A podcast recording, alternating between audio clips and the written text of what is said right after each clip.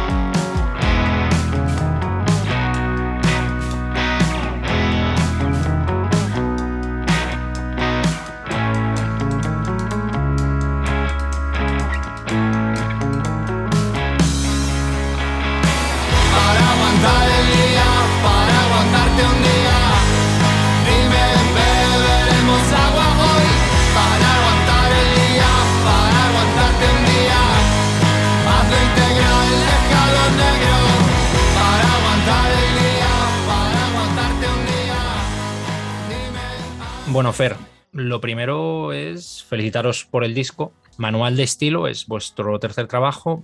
¿Cuál es el manual de estilo ahora mismo de, Camellos? Pues primero de todo, muchas gracias por, tu felicidad. El, el, manual de estilo de Camellos para mí sería un poco eh, tiene que ver más con el sonido que con, que con las letras, ¿no? Es como hmm. nos hemos sentido por fin que da igual un poco lo que hagamos, que hemos conseguido acuñar ese, ese sonido. Y creo que nadie nos puede negar que cuando escuchas 20 segundos de la canción sabes perfectamente que es Camellos, por, por la forma de hacer melodías, por la forma de hacer canciones, por la forma de hacer letras.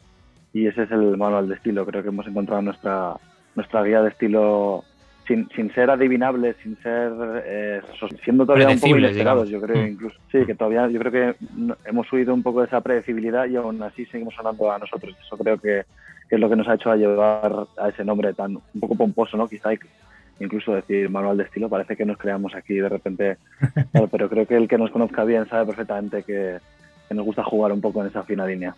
Yo creo que además ese es el mejor halago que se puede hacer uno mismo y, hacia los demás en cuando, haces música, el, tener tu propio sello y, como dices, yo creo que pones el disco de Camellos y en los primeros compases del primer tema con José además dices, joder, estos camellos, o sea, el tener un sello propio a estas alturas de la, de la película en la música me parece que es todo un acierto. Sí, yo vamos, lo veo como algo esencial. Realmente es algo que no nos vamos a pensar mucho. Me parece que la gente está más entonces y tal, que también es la hostia, ¿eh? pero que eso casi indica un poco más de, egocentrismo, creo que, que, intentar centrarte en hacer canciones. Y creo que nos hemos centrado un poco en eso y, para mí es el caso también de José, que escucha sus canciones de principio a fin, las que ha hecho en solitario incluso con ese rollo acústico Me Sí. parece que ha conseguido también ese rollo de centrarse en la canción. No sé, creo que, que es un poco lo que nos gusta a nosotros. El segundo disco sale justo en el año anterior a la pandemia. Llegan dos años de, digamos, parón musical. ¿Cómo es para un grupo como vosotros el enfrentarse a, a dos años tan extraños? Sobre todo teniendo en cuenta que era, que era algo nuevo y que además no sabías muy bien dentro de la incertidumbre qué es lo que iba a pasar. Pues ha sido desmoralizante y ha sido un poco raro, Mm. pero bueno, gracias a eso tenemos el, el disco este aquí. Hay algo que decimos mucho y, y que creo que es un poco algo que hay que también recordar cuando estás hablando de este tema, es que a todos nos ha pasado, ¿no? Quiero decir Sí. que a, a, todo, a toda la gente, incluso a, bueno, por supuesto que incluso la gente de fuera del mundo de la música y del periodismo y de todos los mundos, y, y me parece que sería un poco absurdo empezar aquí a, a tirarse en picazos de decir, joder, tío, ¿cómo podría haber molado? Sí, por supuesto.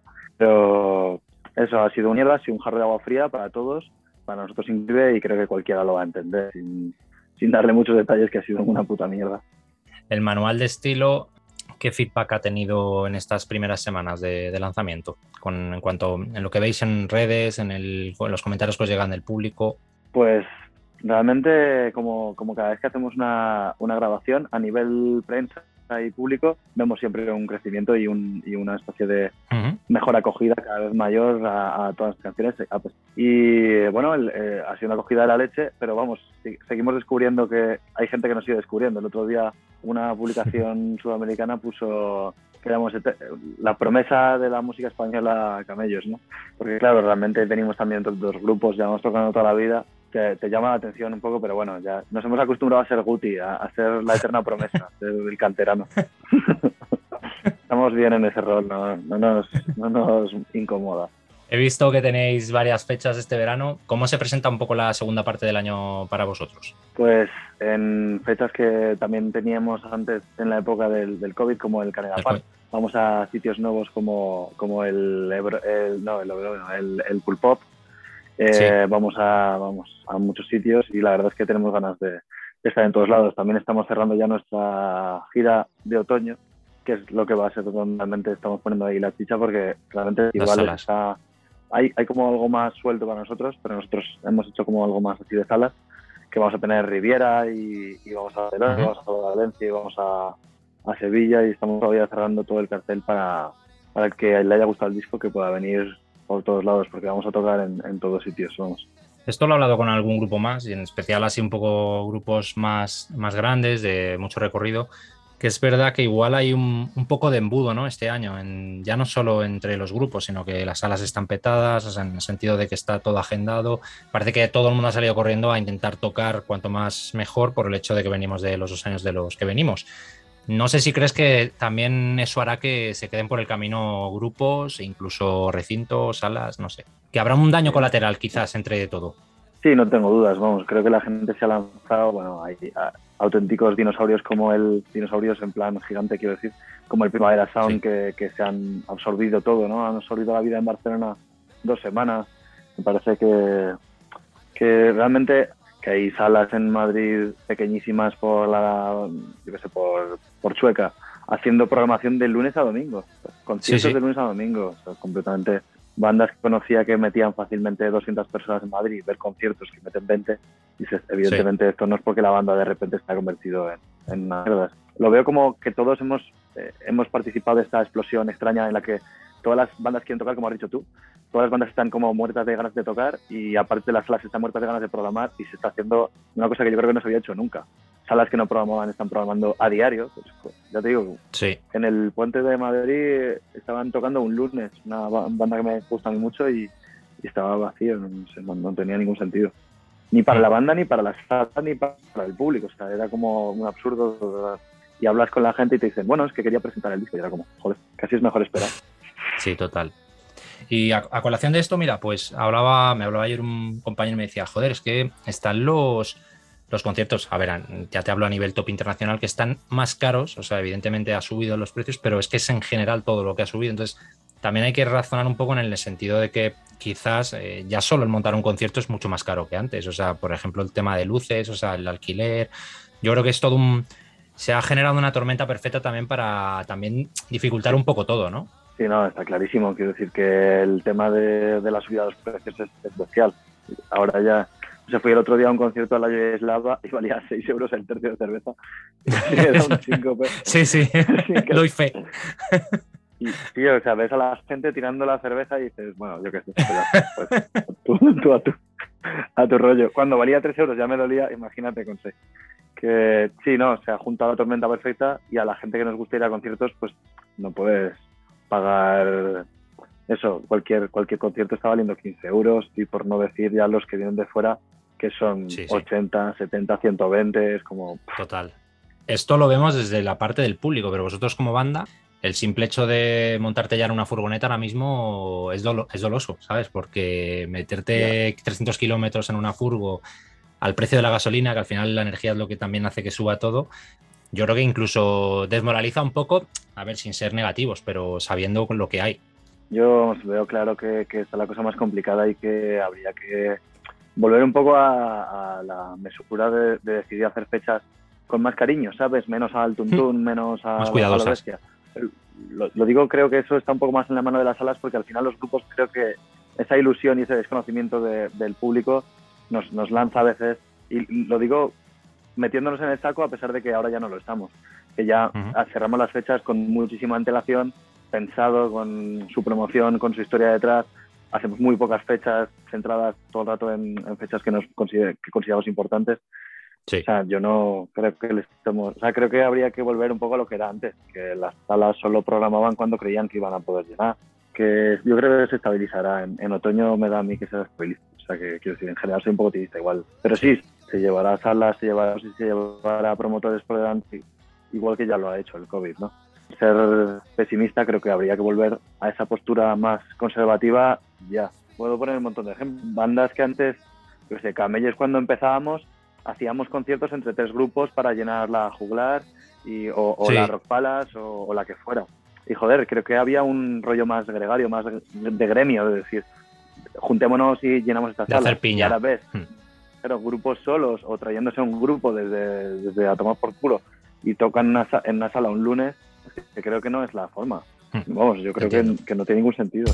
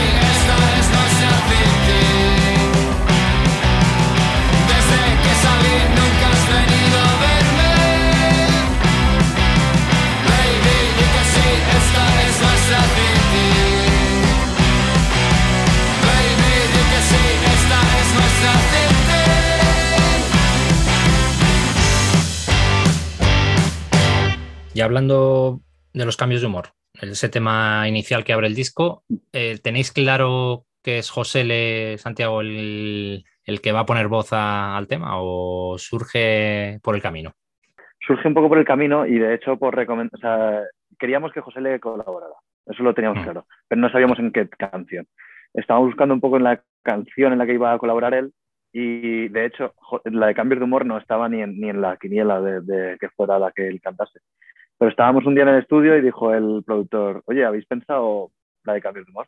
Y la empezamos a escuchar así con dete- detenimiento, le hicimos el arreglo de la melodía que iba a cantar él y fue como, hostia, creo que le puede ir al dedo. Y de hecho creo que a él le, le va también bastante bien esa, esa canción. Quizá hemos perdido la oportunidad de, hacer una can- o sea, de, de hacerle cantar una canción más camellos para sacarle ahí de su, de su sitio.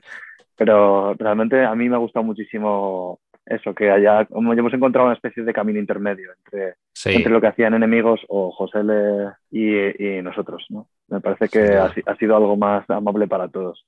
para un grupo como vosotros, las redes sociales, ¿qué son? Bueno, son la forma de, de promocionar todo, ¿sabes? Quiero decir, es nuestra forma de, de- de hablar con el público.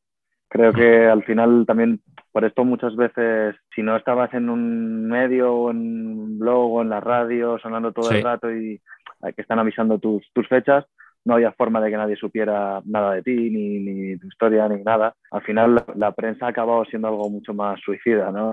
Tenemos nuestro lenguaje, respondemos a, a nuestra gente y creo que eso hace que, vamos, es que realmente solo promocionamos los conciertos por ahí, es que es loco ahora de pensarlo, ¿no? Pero antes tenías que hacer tu nota de prensa obligatoria, la seguimos haciendo porque nosotros siempre hemos sido así de, o sea, quiero decir que nos gusta que la gente que siga utilizando, leyendo la prensa y leyendo, escuchando la radio, lo, lo vaya a, lo vaya a ver, ¿sabes? Porque al final creo que hay que, hay que seguir haciendo, manteniendo todo el, todo el alcance que pueda. Pero es verdad que las redes sociales es la única forma en la que nosotros publicamos los conciertos, los discos, todo. Sí, lo que rodea a la banda. Para una banda de ca- como Camellos, ¿qué público se os acerca a ver? Porque, porque yo no diría, o sea, no lo metería dentro de un terreno indie, sino que creo que es muy abierto. O sea, puede gustar a alguien del que venga del rock más canalla, del rock más duro, mm, también parte de- del que busque mucha melodía. Creo que es un amplio abanico de, de espectadores u oyentes. No sé cómo lo ves tú. Sí, totalmente lo veo así. Vamos, quiero decir, el otro día es cuando tocamos en Huesca, había un, Mm. había un tío hablando, bueno, era un ultra fan de la Polla Records, de, de Siniestro Total, de... Sí, más del punk. que bueno, Mm. el otro día está- estábamos en el concierto de Siniestro y creo que nos sentimos un poco más, a, pes- a pesar de que creo que es un público, a ya me gustaría que fuera menos así, pero ese público es un público muchísimo más crítico, o sea, con, con los músicos. Sin embargo, la gente que viene del indie y tal, que es gente que, yo que sé, que escucha menos música quizás seguramente y que va a menos conciertos, es, es gente mucho más respetuosa con, con que me es un poco fuera de tiesto, que te hagas una canción más tranquila, ¿sabes? O que este tío en concreto, y bueno, nos ha pasado más veces, son gente que son muchísimo más críticas y que dicen, es que cuando os ponéis blandos o cuando os hacéis las fotos estás en camisa, ¿sabes? Era como, bueno, tío, hay que decir que mi música es mi música. Al final yo también soy una persona con, con sus cosas, yo no voy a entrar en Claro. patrón. Y, eh, y bueno, yo creo que realmente es lo que dices tú. A mí me sorprende muchísimo el, el- el que no hay un patrón de, de público. De público. Es curioso cómo hemos conseguido un, en Independence, yo que sé, había gente que venía ahí en grupo 18 años, el primer concierto que habían visto en su vida, quizá eso un poco más del mundillo indie, ¿no? Y después había gente un poco más mayor del rollo este de, de ilegales, tal, ¿sabes? Que, que, que igual también eran igual de fans y estaban en el partido de la puta cara. Sí. Y era como, me, me flipa un poco eso. Eh, muchas, muchos promotores nos han dicho que les sorprende ver a un público tan joven metido en, en una cosa que a lo mejor pueda parecer quizá estilísticamente algo más antiguo, ¿no? Para ellos es, es una novedad, ¿no? Para ellos no es algo antiguo, es algo que no escuchaban. Adicciones, divorcio, la hora de llorar, creo que son de los mejores temas. Me pararía en, en compañera de piso, que creo que mm, quiero que nos la cuentes un poquito, qué, qué esconde ese tema. Ese tema esconde, a ver, todos hemos sido poniendo anuncios para compartir piso, etcétera, que sí que venimos de, de- de esta generación que has tenido que meter una aplicación tu piso para que venga alguien y hemos vivido en primera persona y, en, y, y como desde el entrevistador ese, ese rollo extraño que se está formando en, sobre todo en las grandes ciudades, ¿no? Yo, yo hablo de Madrid, pero, pero en Barcelona yo creo que es incluso Es igual, o peor incluso. que Mm. eh, eh, esas entrevistas de, de exponerte ahí como si estuvieras en una entrevista de trabajo, ¿no? Es decir, Total. eh, pues eso, eh, ponerte y, que, y ver encima que la otra persona se siente todavía con la potestad de, de preguntarte las cosas que a lo mejor no necesitas para nada saber. ¿sabes? Sí, sí, sí. Es sí. decir, que con que seas una persona simpática y con que vean que tienes un compromiso de tratar bien el piso y de tal, Y de pagar, sí. Mm. porque ibas a decir ciertas cosas, ¿no? Y, y- y es muy extraño, es muy extraño ver cómo se transforma la gente en esos, en esos casos. Y va un poco de esto, ¿no? Estamos hablando todo el rato, la temática va por allí a pesar de que metemos palos un poco a todos lados, pero aquí, tienes, aquí es donde hay que estar si, si quieres molar, ¿no? Es, es un poco Sí. este mensaje. Estoy buscando compañía de piso, ya estoy harto de gente normal, buscando en, en, en la persona que te, que te viene a tu piso algo más de lo que esperarías de ti mismo, ¿no? Incluso siendo exigente con, con quien viene. Creo que al final es una unión con todo, ¿no? Cualquiera que tiene un mínimo de poder en, en su día a día puede hacerte la vida completamente miserable o, o incluso exigirte cosas de forma absurda. Mm. Estoy muy, muy contento de esa canción. También es de las que le hemos dado un, un toque. Creo que se, cre- se nota ahí la cre- que hemos crecido instrumentalmente. Hay, hay un curro Sí. de producción y nos hemos tomado la molestia de estar horas con, el, con el, la parte del solo, ¿sabes? Sin, sin intentar ser virtuosos, que ni tampoco es nuestro caso. Hemos trabajado ahí en que sonase guay, en, en, en hacer la parte instrumental, que siendo nosotros, llevar a la gente a otro episodio diferente de Camellos, ¿no? Aportar algo diferente.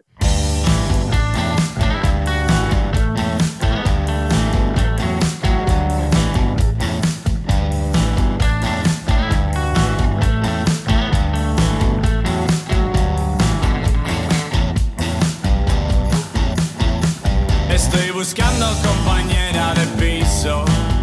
Estoy harto ya de gente normal. Dararara, dararara. Si ya solo me interesan los muertos. Y gritar es muy básico, por cierto. Dararara, dararara. Estoy buscando compañera de piso.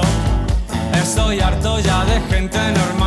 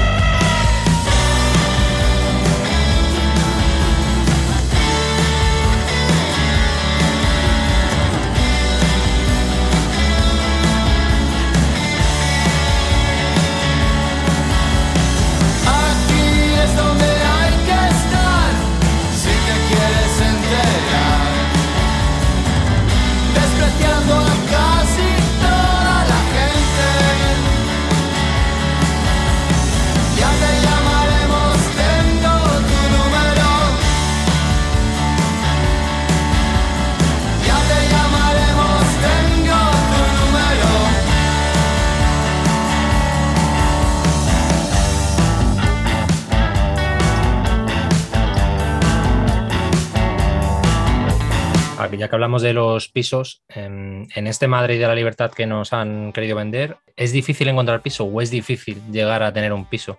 Para ti y una pareja, eso es lo complicado. Pero realmente encontrar piso para tres o cuatro personas es bastante sencillo y yo creo ya incluso asequible. O sea que hay, hay cosas, hay opciones chulas. Pero si quieres un piso para una pareja, o bueno, para ti solo, es completamente Ya para ti imposible solo y es más complicado. Para dos personas el precio se dispara brutalmente. O sea, ya cuando lo buscas para tres, puedes encontrar algo incluso del mismo precio, del mismo precio para tres personas con tres habitaciones, estamos hablando. O sea, quiero decir, Sí, sí. por, por 100 euros más a lo mejor. Y puedes acabar pagando, si vas tres personas, 350 euros, 400. Pero si vas dos personas, 500, fácil. Es Sí. muy curioso cómo se está haciendo ese, ese rollo de echar a las parejas a la periferia. El, Sí, sí, es el centro solo se va a quedar para los trabajadores y para los grupos de amigos. Y para los extranjeros también, para el turista de turno. A ver, si tienes pasta, puedes vivir donde quieras en Madrid. claro. Bueno, eso sin duda. Aquí en cualquier lado. Bueno, para ir terminando, em, te voy a hacer las cuatro, la pregunta en cuatro partes, que es peli, disco, libro y serie. ¿Qué recomendarías? Puede ser antigua, puede ser nueva, algo que hayas visto recientemente. Bueno, no, voy a pensarme la película un poco, pero el, el libro, eh, La fiesta del chivo, que estoy leyéndome ahora de, de Vargas Llosa, del asesinato de- del chivo Trujillo, Sí. que me, me está flipando, me parece increíble. ¿Sí? De hecho, sí, o sea, yo creo que es el relato de. Bueno, no, quiero decir que el, cualquiera que conozca la historia del Chivo Trujillo es un dictador que, que mataron allí, allí en, en América Latina, como a tantos otros, ¿no? Que hay unos cuantos más que, que consiguieron matar. Otros escaparon, ¿no? Como Pinochet, igual que aquí en Hmm. España, que los dejamos vivir, los dejamos vivir y morirse tranquilos en la cama. Sí, Pero hay- allí hay unos cuantos que los, los, los mataron y, y este libro es, yo creo que la trama es brutal. A pesar de que sepas lo que va a suceder, cómo lo montan y cómo hacen, cómo ven la bajada los infiernos de los personajes y tal, me parece la leche. Eh, eh, pe- me has dicho disco, ¿no? sí. Sí, disco. Es que tampoco quiero ser aquí... el- a mí me ha gustado muchísimo el de Fontaine's DC, el de Skinny Fia, Sí, está muy bien. voy a... Joder, me parece que es, es denso, es pesado, me recuerda a Stone Roses, me recuerda a Sí. Oasis, pero encima coge lo mejor de Stone Roses, lo mejor de Oasis, lo mejor de Blur, es, es la leche. Sí, sí, es muy selecto. Mm. A pesar de que creo que lo ha petado tanto que es, es un poco mainstream decirlo, pero bueno, lo voy a, lo voy a decir igual. y eh, de película, joder, la verdad es que el otro día, o sea, estoy ahora mismo un poco con, con cine antiguo y la verdad es que empecé a ver una pero que no acabé, así que voy a recomendar una que sí que acabé, que es Días de vino y rosas, con su escena mítica del... ¿Cómo se llama esto? Joder, del el sitio este donde se ponen las flores bajo plásticos, ya sabes, el invernadero, donde empieza a romper cestos de flores, que me parece de lo más bestia que he visto jamás en el cine. Nunca había pensado que iba a ver a, a Lemon eh, haciendo este tipo de papel, saliéndose a Jack Lemon saliéndose del papel del apartamento del chico poniendo caras y haciendo el capullo, ¿sabes? Este le ves, le ves bajar a la mierda máxima y esa escena de- del, del invernadero me parece lo más desagradable que había visto hace tiempo. De nuevo. no sé si la has visto, pero si no te la recomiendo. Me parece que tiene una actualidad Vale. en cuanto a los vicios bastante, bastante bestial. Y faltaría una serie. Una serie. eh, uf. estoy viendo ahora la de la de a, a dos metros bajo tierra, pero no me está gustando. La verdad es que me, me, me parece un poco pesada. Ajá. Y no sé, es que, joder, es una serie que me está interesando. Estoy viendo The Voice, que, que, joder, Vale, sí, yo también. es, es ba- es ba- bastante hardcore, como, como siempre lo hacen todo tan desagradable. La verdad que me está gustando, pero, pero bueno, el otro día vi la película esta de New Saints of, uh, of Newark, o The Saints of Newark, la, como la precuela de, de Los Sopranos. Me gustó Vale, también bastante, me parece que Sí. consiguieron hacer que una precuela tenga sentido dentro de este mundo en la que las precuelas son todas un mojón. Pues ahora sí. Terminemos con una pregunta que es, no sé si sencilla o difícil, pero ¿sois felices eh, camellos en este momento? Yo es que soy feliz el 90% del tiempo, bueno, lo intento. Pues eso está bien. Eh, yo creo que camellos somos bastante felices. Nos han pasado una serie de cosas ahora muy bonitas a nivel personal y a nivel grupo y creo que ahora estamos en uno de los mejores momentos de los últimos dos años, seguro. Genial, Fer. Pues nada, muchas gracias y espero que vaya genial con, con lo que viene para camellos, que seguro que es mucho. Muchas gracias, tío. A ver si es verdad que todo sale bien. Perfecto. Un abrazo. Un abrazo.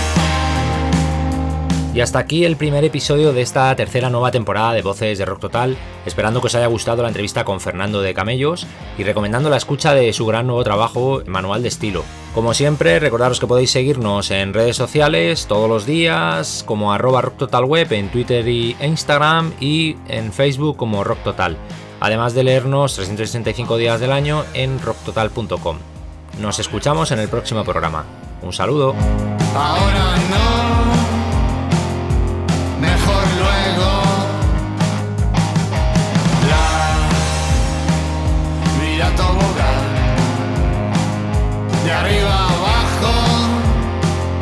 me un atajo. Dios, tus cambios de humor, de mal